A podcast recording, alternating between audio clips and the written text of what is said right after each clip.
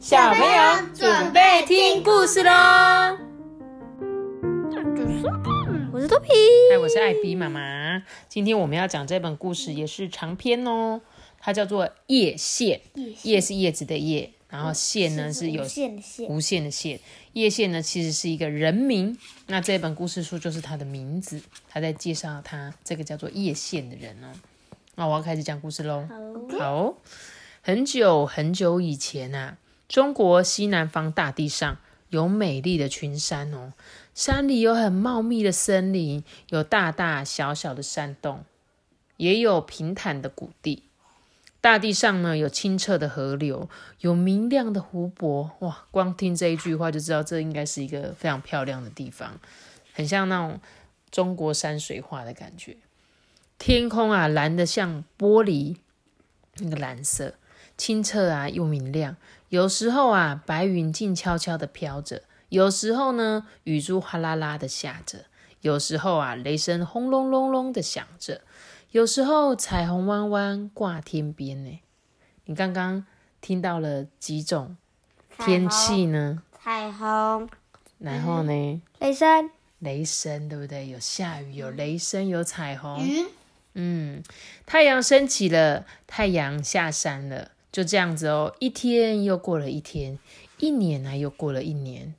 这边呢有一个族人呢，住在那个小溪的旁边。啊，对，打仗哦，没有，他们其实是在工作打猎。他在讲说，这个森林里面有住一群，有一群人，他们是住小溪旁边；有一群人呢住在山里面，然后还有另外一族人呢住在那个山谷上面。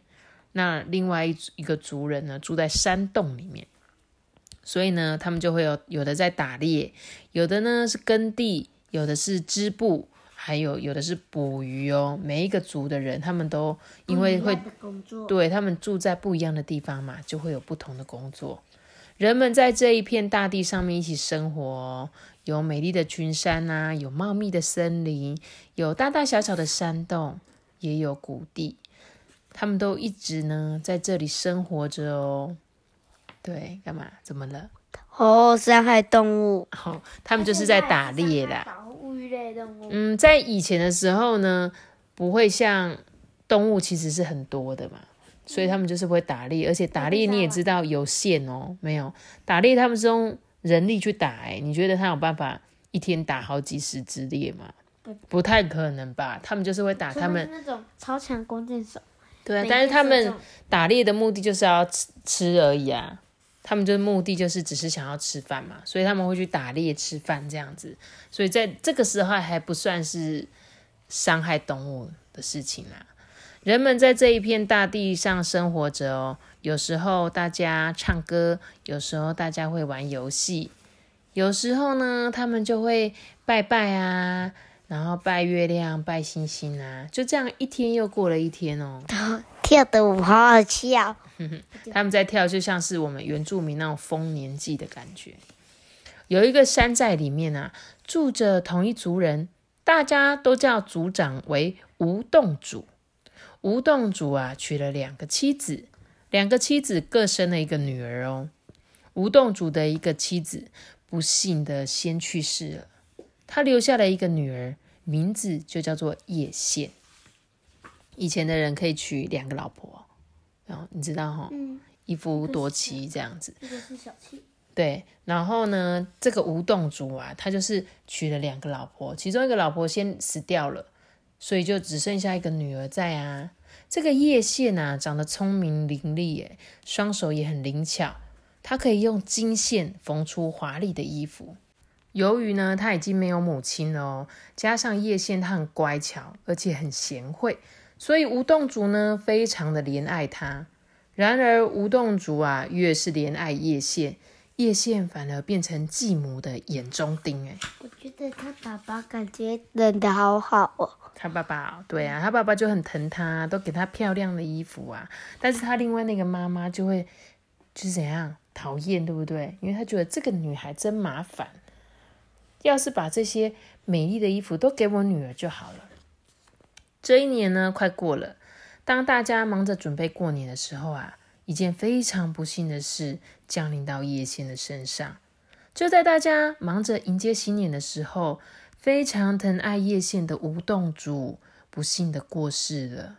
叶县先失去了母亲，现在又失去父亲。哎，虽然他有继母，对不对？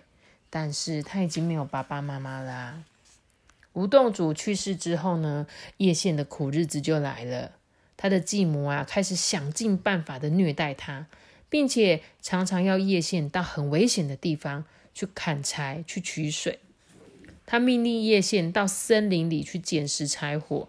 有时候如果捡不到柴火，继母就命令他必须砍足够的木材才能回家。他过得非常的辛苦，非常的不快乐，生活中连一个说话的伴也没有。哎。继母啊，又命令叶县到湖边去抓鱼虾。这个湖水很深呢，但是他的继母一点都不担心，他就命令他到河里去抓鱼。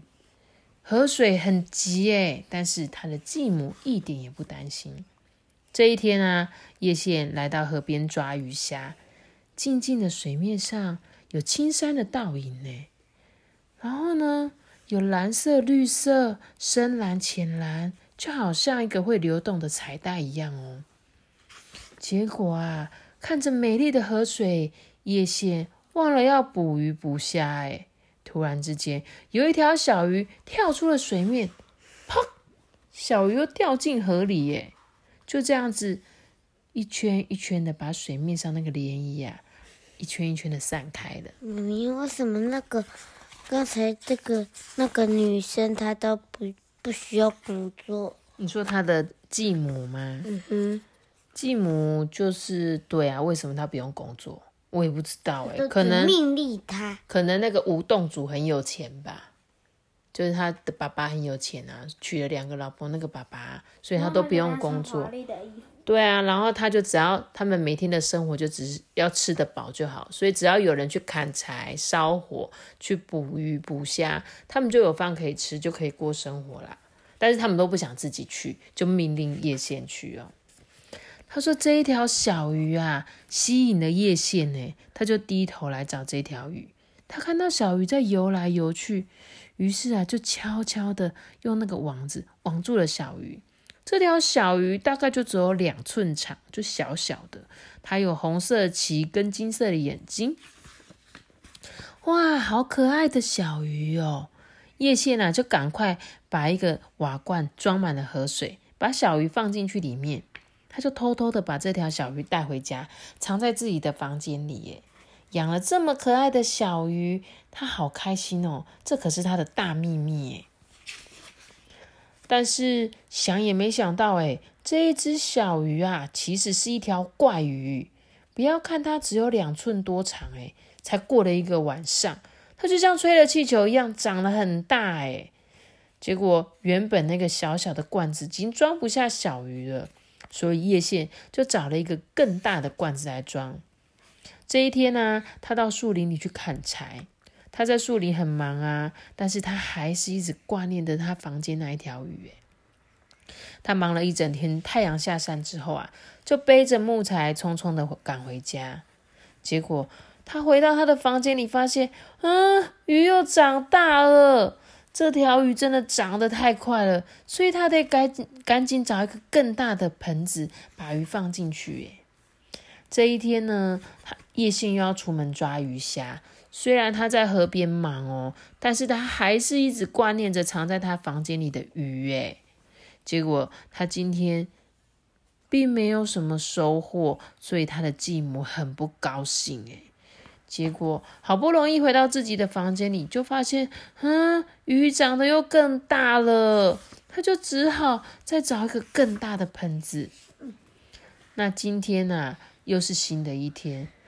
早晨，叶先出门砍柴，黄昏回到家，就帮鱼换一个更大的盆子。然后啊，他一直想说怎么办？这条鱼越长越大，但是他根本就找不到再大的盆子了呀。他想了又想，想到了啊，想到一个好方法，有了有了，在他们屋子后面啊，有一个很大的池塘，哎，就可以当鱼的新家。所以他就趁着晚上啊，用一块布把鱼包起来，然后啊，偷偷的放到这个鱼池里。叶线呐，怕鱼饿肚子啊，所以只要有多余的食物，就会放进去池塘里喂鱼。而且它只要一来到池边哦，这只鱼就会浮出水面，并把头靠在池塘边哦。但是啊，只要有不认识的人出现，这只鱼就不会出来哦。后来啊，继母知道叶线在池塘里面养了一条大鱼，他很想知道到底是怎么一回事。哎，这一天，叶线的继母来到了池边，但是鱼却躲在池底下。所以啊，继母什么都没看见。但是啊，越看不清楚，继母就越想要看呢。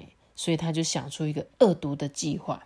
他就跟叶线说啊：“哈，你太辛苦了，我帮你缝了一件新衣服，快把身上的旧衣服换下来吧。”叶线不知道这是继母在骗他，于是就换上了新衣服。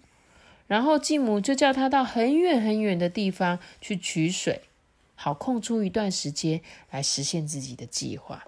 托比，你猜他要干嘛？他他要针刺他吗？针刺他，针刺鱼。他要骗鱼。对他，他怎么骗鱼？把那个水用成毒的水？不是，他是要换衣服，让他不知道他是那个人。答对了，没错。趁叶线出门的时候，这个继母啊就穿上了叶线的衣服，在袖子里面藏了一把很锋利的刀，来到了池边哦。然后他就轻轻的叫着这个鱼，结果这只鱼根本就不知道这个人是假冒的，看到一个熟悉的衣服，他就以为是叶线嘛，很快很快的浮出水面。结果一看到鱼，继母就抽出了刀子，用力刺了鱼，把它杀死了。受伤的鱼啊，在池塘里面翻滚挣扎。这时候继母才看清楚，这一条鱼已经长成一丈多的大鱼。哎，受了重伤的大鱼，在一阵剧烈的翻滚挣扎之后，渐渐的一动也不动。继母找来几位族人，帮忙把大鱼啊从池塘里面抬了上来，并且把它煮来吃。哇，多么鲜美的鱼肉啊！这个汤也太好喝了吧！大家吃过了鲜美的鱼肉，喝过了鱼汤之后，就把这些鱼骨头啊埋在这个土壤里面，然后就装作什么事也没发生哦。第二天啊，叶线从很远的地方匆匆的赶回来。一回到家，就到池边啊，一直轻轻的呼唤着鱼啊，但是他一直叫，一直叫，都没有看到他熟悉的大鱼。哎，就在这时候，叶线觉得事情有一些不对了。他仔细的看一看，地面上有一些细细的鱼刺，空气中也飘着鱼的味道。叶线啊，站在池塘边，伤心的哭了起来。就在这时候，有一个好心的族人啊，把继母杀鱼煮鱼的经过偷偷告诉了叶线。叶线听到自己养的鱼竟然受到这种遭遇啊，他一个人到田野上伤心的哭泣着。这时候，忽然有一个披头散发、穿着粗布衣服的老人从天上降了下来，他就安慰叶线说：“啊，小姑娘啊，你别哭。”你的继母杀了你的鱼，他把鱼骨头埋在这个土壤底下。你回家之后啊，把鱼骨头挖出来洗干净，然后藏在房间里。不论你向他要求什么，他都能满足你的愿望。这个从天降下来的老人啊，讲的话是真的吗？于是叶线停止了哭泣。他回家以后啊，悄悄地挖出了鱼骨头，把它洗得干干净净，再藏在自己的房间里。叶线想知道老人说的话是不是真的，诶于是他就对鱼骨头说：“鱼骨头啊，鱼骨头，请你给我一件美丽的衣服好吗？”忽然，叶线的房间里真的出现一件美丽的衣服，诶哇，老人说的话竟然是真的！叶线看得很高兴。于是他又对鱼骨头说：“鱼骨头啊，鱼骨头，请再给我几件美丽的衣服好吗？”叶县的房间里立刻出现了好几件美丽的衣服。哇，老人说的话果然是真的诶于是叶县又对鱼骨头说：“鱼骨头啊，鱼骨头，请给我一些金银好吗？”一下子，叶县的房间里真的出现了金子跟银子。诶他从来没有看过这么多的金子和银子。最后，叶县接着说：“鱼骨头啊，鱼骨头。”请给我一些珠宝好吗？一眨眼，叶县的房间里真的出现了亮晶晶的珍珠跟宝石。哎，然而啊，叶县他并不贪心哦，他不再向鱼骨头要求什么了，他就赶快的把鱼骨头藏得好好的。这一天，族人最盼望的冻节到了，大家都穿上最美丽的衣服，赶着去参加庆祝会哦。谁也不愿意错过这个大日子诶继母跟她的女儿老早就穿上最美丽的衣服，戴上最好看的头饰，准备要去参加冻结。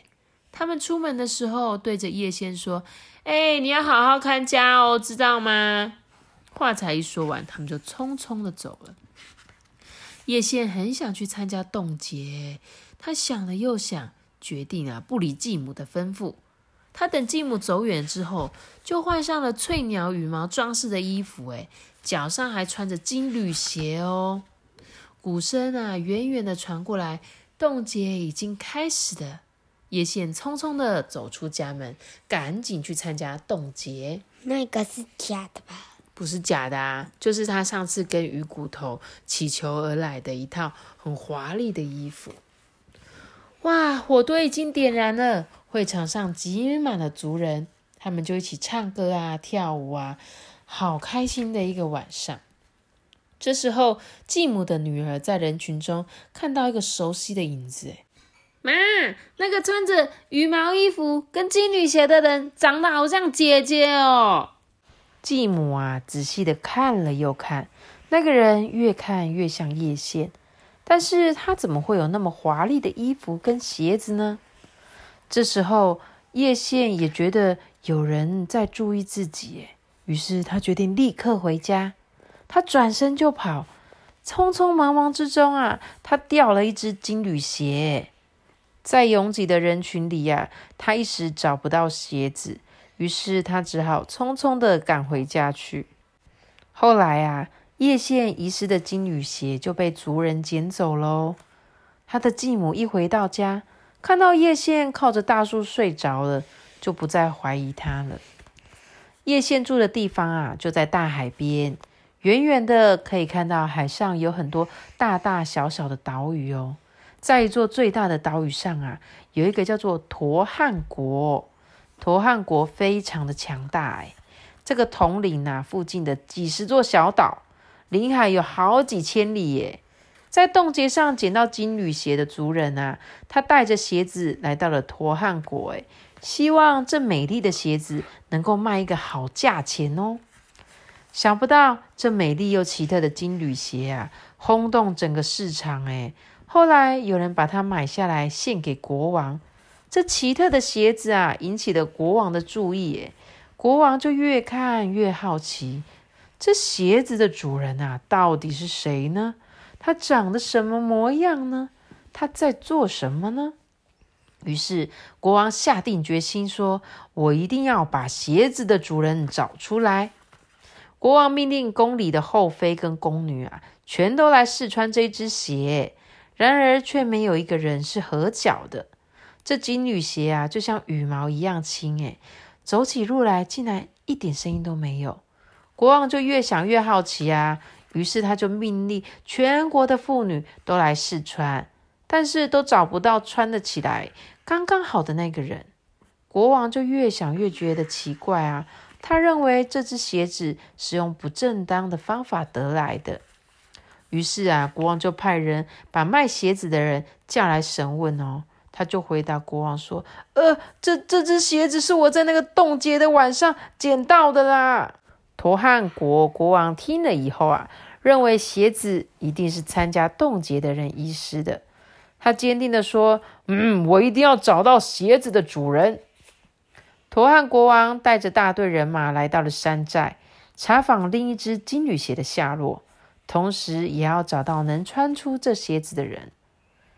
国王的人马就挨家挨户的查访，都没有什么结果。诶后来他们来到了叶县家，并且在叶县的房间里面找到了另外一只金缕鞋。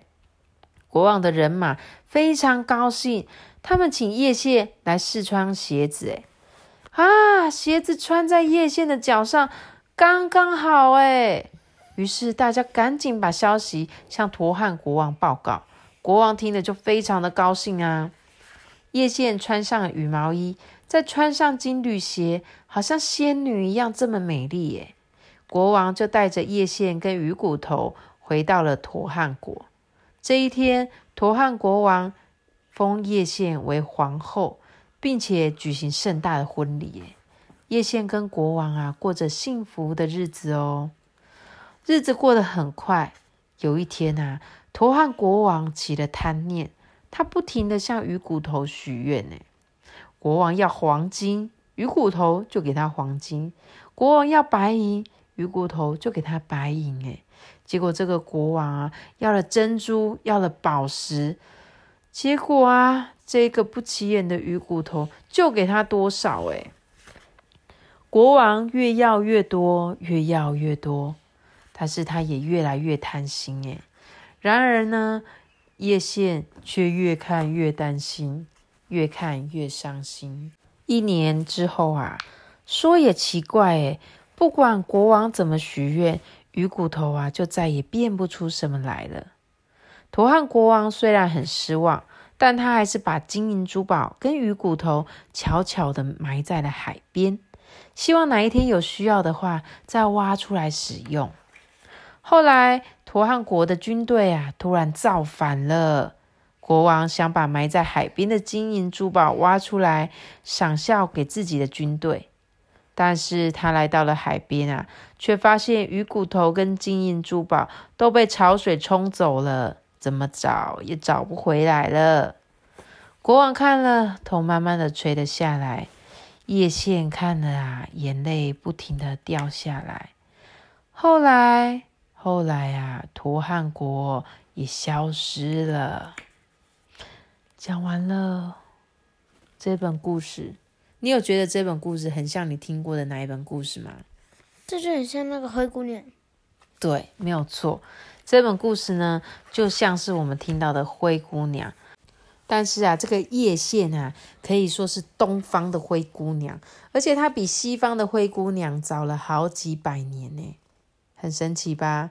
所以哦，他说这是根据呢那个李世元口述所写出来的。比法国贝洛的那个鹅妈妈故事啊，德国的格林兄弟的格林童话中的那个灰姑娘的故事早了好几百年呢。而呢，他说这个李世元呐，就是很久以前一些少数民族的族人，所以呢，有可能是现在的壮族。所以他在讲说，他不是有说他们有好多族，很多族，很多族嘛。然后他呢，就是有可能是现在这个壮族的前世这样子。然后呢，你看哦，这个故事有没有最后很可怜？全部人都全部的人就消失了嘛？为什么？因为贪心啊！你有发现吗？其实叶县呢，他是一个不贪心的人，对不对？对。然后。但是他本来我以为故事会停在那个他们幸福美满的日子里，通常就结束了，对不对？对。但是没想到这个故事的最后，竟然是这个国王很贪心，还想要要更多更多的财宝。结果呢，他把财宝埋在海边，那海不是都有涨潮退潮吗？所以呢，最后就通通又回到海里了啊！就像是这只鱼原本住的地方，就是在大海里面啊。所以呢，这些根本就是化成泡沫一般，这些金银财宝。那我觉得这个故事应该就是想要告诉我们，其实很多很多童话故事都是在告诉我们，做人不要贪心，对不对？像是你有听过聚宝盆的故事吗？有，有，对不对？聚宝盆也是啊，他丢一块钱，钱就越来越多，结果最后都是被贪心的人拿走。但是贪心的人拿走，就什么都得不到。所以呢，我们做人真的不要贪心，一定要知足，好不好？做什么事情都是这样子。那我们今天的故事就讲到这里喽。记得要离线一个大大喜欢我的，记得订阅我们，并且主持心哦，拜拜。口齿不清，谢谢，是不对？拜拜，拜拜。感谢咪。如果你们有用 Apple Podcast 的收听的话，记得给我们五颗星的评价，好吗？谢谢。咪，我听句狗在为什么在唱这个？拜拜。